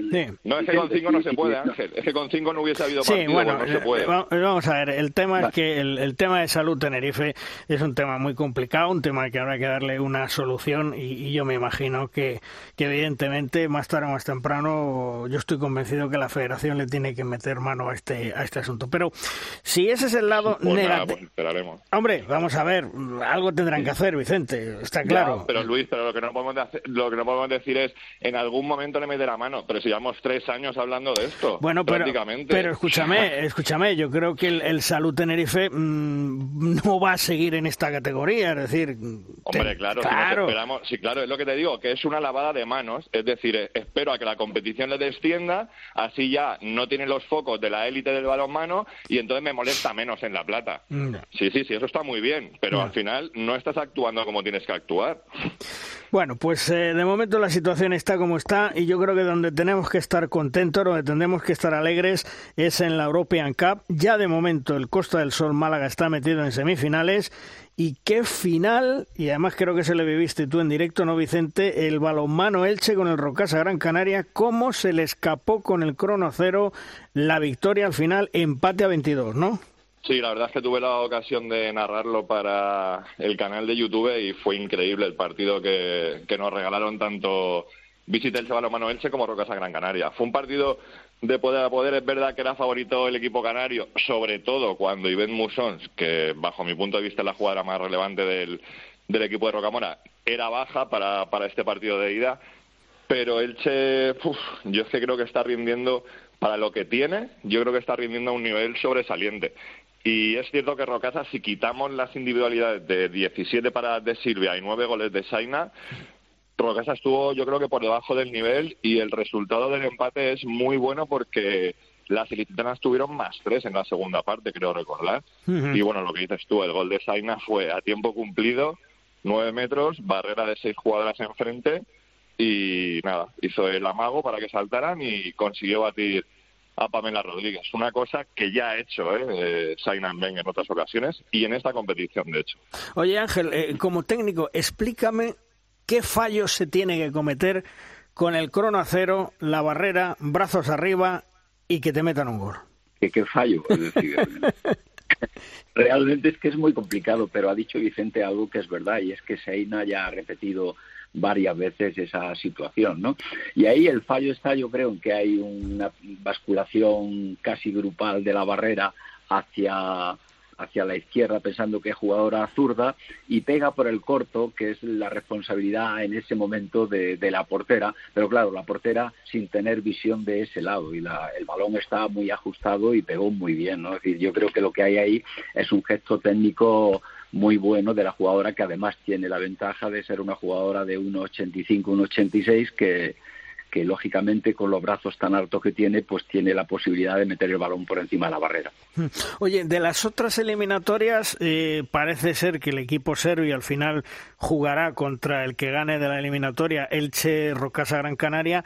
Y mm, el encuentro entre. No, al revés. ¿Eh? Al, Al re- revés. al revés. Eh, Sí, Bukovica creo que va por el lado de Málaga. sí. Es decir, lo normal es que sea Bukovica Málaga Sí. y luego el ganador del Rocasa Elche contra el ganador del H71. Sí. Eh, mm, se me ha ido Galichanka, es el otro equipo, el ucranio. Que pasa es que- que se ha aplazado sí. eh, la ida. Sí. Claro, se ha aplazado la ida porque se ve que el gobierno feroe no ha dejado salir al equipo Claro, a tierras claro. ucranias. Y ahora la IHF, uff, en eso debe ser clara. Yo creo que ahora o se disputan los dos partidos en el mismo finde, pero que Hmm. no creo que el equipo ucranio quiera jugar los dos a domicilio, porque la vuelta toca en Islas Feroe, o se juega partido único, pero claro, para mí también sale discriminado en este caso o perjudicado el Galichanka, porque va a tener que jugarse las 60 minutos y fuera de su casa. O sea que no sé qué solución va a adoptar la, la IHF para este lío. Ángel, eh, ¿os preocupa que de esa eliminatoria entre el equipo ucraniano y el de las Islas Feroe gane el equipo ucraniano y se tenga que enfrentar, evidentemente, contra un equipo español? ¿Os preocupa mucho eso, tal y como está la situación? ¿Habéis podido hablar, aunque sea en petit comité? No, no, pero es un tema desde luego complejo, tal y como está la, la las cosas y cómo está la situación, pero creo que es importante esperar también a ver cuál es la resolución de la EHF, es decir, qué, dice sobre esta situación preferente, perdón, precedente, porque probablemente sea el mismo criterio a aplicar en la siguiente. Entonces yo creo que, hay que esperar un poquito a ver por dónde por dónde van los tiros, ¿no? Por cierto, me cuentan mis pajaritos. Ah, bien pajaritos que el pasado jueves 27 de enero se celebró la Asamblea de Asobal. En ella, entre otros acuerdos, se aprobó hacer al presidente de Asobal, Servando Revuelta Hijo, un contrato temporal laboral por 23 horas a la semana hasta final de temporada, es decir, mes de junio, para justificar el sueldo que le pagan de 1.000 euros al mes. Eh, seguimos hablando del tema femenino. Bueno, antes que nada, eh, Ángel, ¿cómo está José Antonio Prader de, su operación renal? ¿Se sabe algo? Sí, bueno, he hablado con, con él ayer. ayer lo que pasa que tampoco podía hablar el pobre mucho y estuve hablando con Laren también, su esposa, eh, después de, de, la operación. ¿no? Yo creo que la cosa ha ido bastante bien, pero tiene que estar todo en reposo y, bueno, yo creo que empezará a incorporarse y empezará a moverse un poquito a finales de, esta semana, imagino. Mm. Y José Ignacio Prades, eh, Vicente, eh, ¿renueva como seleccionador? ¿No renueva con el seleccionador? ¿Se sabe ya algo? Hombre, eso lo sabrá mejor, eso lo sabrá mejor Ángel. Supuestamente no está firmado el contrato, pero, pero vamos, me imagino que después de las declaraciones públicas de que decir las declaraciones públicas de Prades, hmm. pues me imagino que no habrá sorpresa. Ahora lo que hay que dilucidar es si va a compaginar su rol en el club o si va a ser exclusivamente seleccionador, que al final es un buen debate. ¿eh? Yo el otro día hablamos con Dueñas en Deporte 100% hmm. y él reflexionaba sobre esto y decía que dependiendo, que él piensa que un seleccionador absoluto que solamente se dedica a la absoluta sí que debe compaginar club para estar más en el día a día. Ahora, otro seleccionador que a su vez sea coordinador de toda la base o que se encargue un poco de planificar todo, toda la temporada en distintas categorías, es decir, por ejemplo, Jordi Rivera, yo creo que Dueña, según su reflexión, defiende que Jordi Rivera tenga exclusividad para la selección. O sea, que hay que ver también lo que deciden pues, las partes implicadas. Yo creo que Blázquez no va, no va a permitir que, compagine el guardés con la selección, porque es lo que siempre se ha comentado ¿no? en, en España, desde que pasó el tema de dueñas yo creo que nadie ha compatibilizado. Aunque es cierto también que Viver sí que compatibilizaba, pero con un equipo extranjero. Mm. Porque Ángel, eh, para los técnicos, y tú eres un técnico más que reconocido, el, el tema del, del, día a día os viene muy bien o eso de estar en una selección, eh, torneos amistosos, competiciones, en, en temporadas largas, eh, aunque estéis en el día a día también, ¿eh? pero eso también resta. Sí, por supuesto que sí. Es que yo creo que, esto siempre tiene ventaja e inconveniente. Mantener a un seleccionador entrenado, metido en una competición, pues siempre es bueno, ¿no? Pero luego hay que pensar también en que todo el tiempo que dedica ese equipo no puede dedicárselo al equipo nacional, ¿no? Y el equipo nacional son muchas cosas. Eh, son muchísimas jugadoras en muchos sitios que tienen que estar observadas, que tienen que estar analizadas constantemente que tiene que estar previsto cómo tiene que ser la incorporación, quién puede salir, quién puede entrar, que hay que tener controladas todas las generaciones que vienen por debajo y ver en qué dirección se apunta. Y quiere decir que es una tarea compleja, ¿no? Yo he visto casos donde se ha llevado muy bien de una manera y también de otra, pero creo que el criterio de la federación es que tal y como está el masculino está muy bien y el femenino probablemente vaya por los mismos caminos. También pues Yo creo que es una cuestión de tiempo, perdona Luis, yo creo que es una cuestión de tiempo. O sea, mi opinión es que debe ser exclusivo, ¿eh? que creo que hay mucho trabajo tanto en un entrenador de élite de club como en un seleccionador todavía, yo creo que más, a pesar de que no es semana tras semana la competición. Pero para mí es un, es un debate sobre el tiempo. O sea, yo me refiero a la gente esta que argumenta, que además a, Ángel le sonará mucho de, del pasado, la gente que argumenta, no es que Pradel no puede ser el entrenador del Guardes porque si no va a fichar a jugadoras eh, utilizando la selección, yo creo que sinceramente, y lamentablemente lo digo, eh, creo que en 2022 ningún equipo español está en esas, como para convencer a internacionales de que vayan a jugar a Guardes. O sea, sinceramente creo que la gente desvía un poco el, el argumento en este caso. Hmm.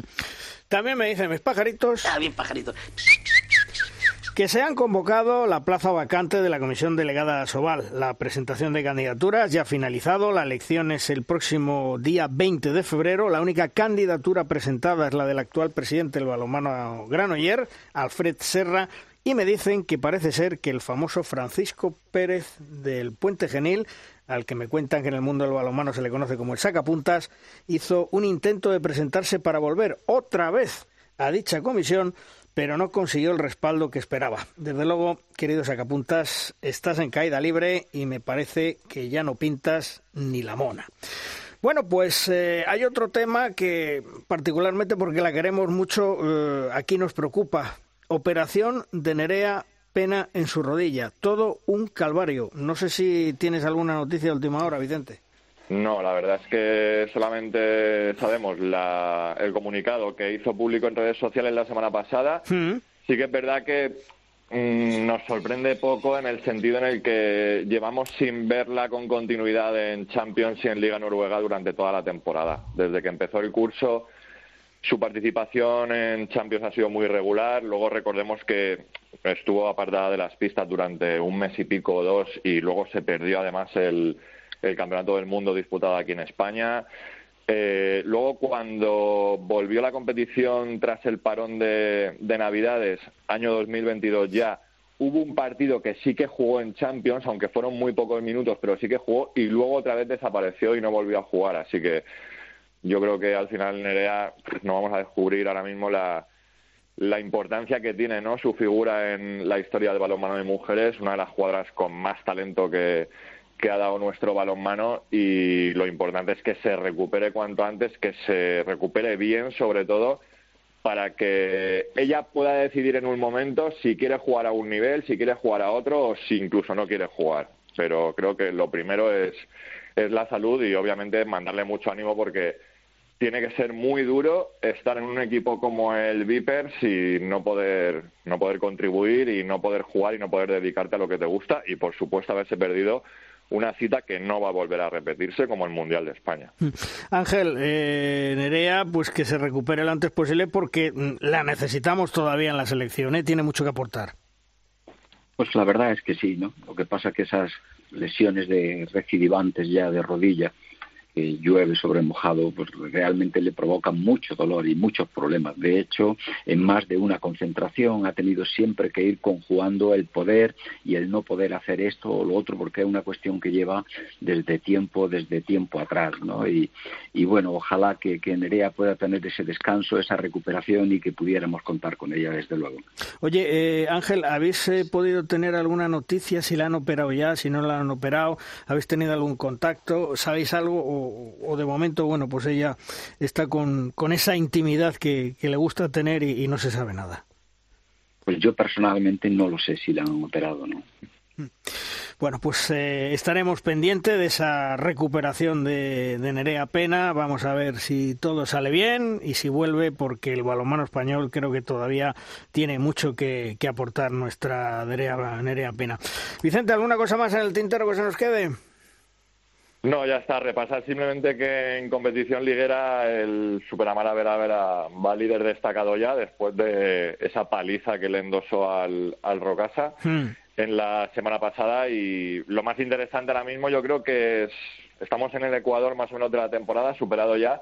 Lo más interesante va a ser la consecución de las plazas europeas, porque parece que al final el Vera Vera, lo que decimos, es un líder ya destacado y por abajo también, después del otro día, el triunfo de, de Porriño sobre Zuazo, al final se va a quedar con cinco equipos para cinco equipos perdón para cuatro descensos. Así que ya empieza a, despejarse a despejar dudas la, la, competición Ángel te voy a contar una anécdota. En el europeo de balonmano que sabes que he estado allí en Eslovaquia coincidí en Eslovaquia en, Budapest coincidí con un miembro de la Federación Europea de Balonmano y me transmitió porque estuvimos hablando de mucho de la, de la Liga Sobal de la selección española me transmitió lo sorprendido gratamente que están con el trabajo de la Federación Española de Balonmano, la Federación Europea, con ese trabajo de la Federación Española de Balonmano, con las selecciones, que se mantiene la femenina dentro de la élite y la masculina dentro de la élite. Así que toma nota porque cuando lo dicen fuera es que el trabajo está siendo bueno. Pues muchísimas gracias. Pero normalmente creo que siempre adolecemos un poquito de eso en España en general. Somos muy críticos con nosotros mismos y a veces tenemos que esperar a que desde fuera nos digan, bueno, sabéis hacer algunas cosas. bueno, pues enhorabuena y ya te digo que era transmitirte la, la conversación que tuve que tuve con él. Vicente. Oye, Luis, si me permites, les voy a poner un, poco de, deberes. Un día que tengamos eh, más eh, tiempo y con más tranquilidad, hmm. eh, a ver, los que entendéis y sabéis de esto, me expliquéis cómo va a ser esa remodelación que parece ser que de, categorías que quiere hacer ahora en el balonmano femenino la, federación con esa Liga Oro o algo así, me han dicho que se va a llamar. Pero bueno, no lo sé, a ver pues si, si los que controláis un poco más me lo podéis explicar un día con más tranquilidad, porque esto es para final, para la temporada que viene, creo. Bueno, pues si quieres en dos minutos yo te lo puedo pincelar y ver con detenimiento, ¿no? Eh, ah, se, va a producir una reducción de las categorías como estaba previsto y entonces la Liga de División de Honor Femenina, la Liga Iberdrola, se quedará con solamente 12 equipos. Automáticamente aparece otra categoría que también tiene 12 equipos, que se llama, la División de Honor se llamará Oro, y luego aparecerán cuatro grupos, como están ahora lo que será la División de Honor Plata. Todos ellos grupos de 12 equipos. Ajá, perfecto. Bueno, pues eh, esquematizado y, y, aclarado, ¿eh, Chema? Sí, sí, no, no, perfecto, sí, más o menos es lo que me han contado, pero vamos, pero como tampoco lo, lo domino mucho, aquí llevamos 10 años para subir a la Liga de las Guerreras y de manera no subimos ni a la de tren. Joder, qué, mala leche, qué mala suerte tenemos, pero bueno, a ver si mi grafometal pega el pelotazo este año ya, pero bueno, vamos a ver. Bueno, bueno, confiemos, que todavía queda mucho, confiemos, confiemos en ello. ¿eh? Bueno, Vicente, gracias por estar con nosotros, un fuerte abrazo, hasta otro día. Igualmente, un abrazo a todos. Ángel, maestro, gracias por estar con nosotros y seguiremos hablando del balonmano femenino que hay que seguirle dando cuerda, ¿eh? Muy bien, seguro. Abrazo para todos. Venga, hasta luego, Ángel. Adiós.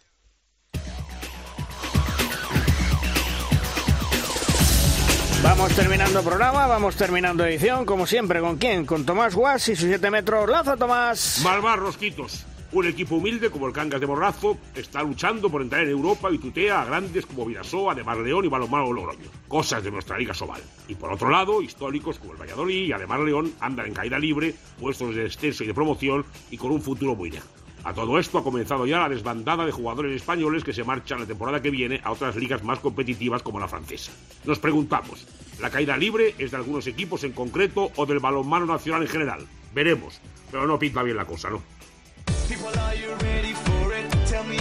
Terminamos programa. Juan Carlos, hasta la semana que viene. Hasta otra, chicos. Chema, hasta la semana que viene. Bueno, me voy a por un picho y un vino para celebrar el Día de la Radio y San Valentín. Bueno, que sean dos, uno el otro a nuestra salud, ¿eh? A la vuestra, vale. Venga. Y nosotros volvemos el próximo lunes, dentro de una semana, aquí con todo lo que es actualidad dentro del mundo del balonmano, la Liga, las competiciones europeas masculinas, ya sabéis, regresa la Champions, regresa la European League con el Fútbol Club Barcelona, con el Vidasoa y con el balonmano Logroño y también estaremos muy pendientes de lo que haga en esas competiciones europeas. Ya sabéis, el Costa del Sol clasificado para semifinales del European Cup y el partido de vuelta entre el Rocasa Gran Canaria y el equipo de Leche. Nos escuchamos en una semana. ¡Adiós!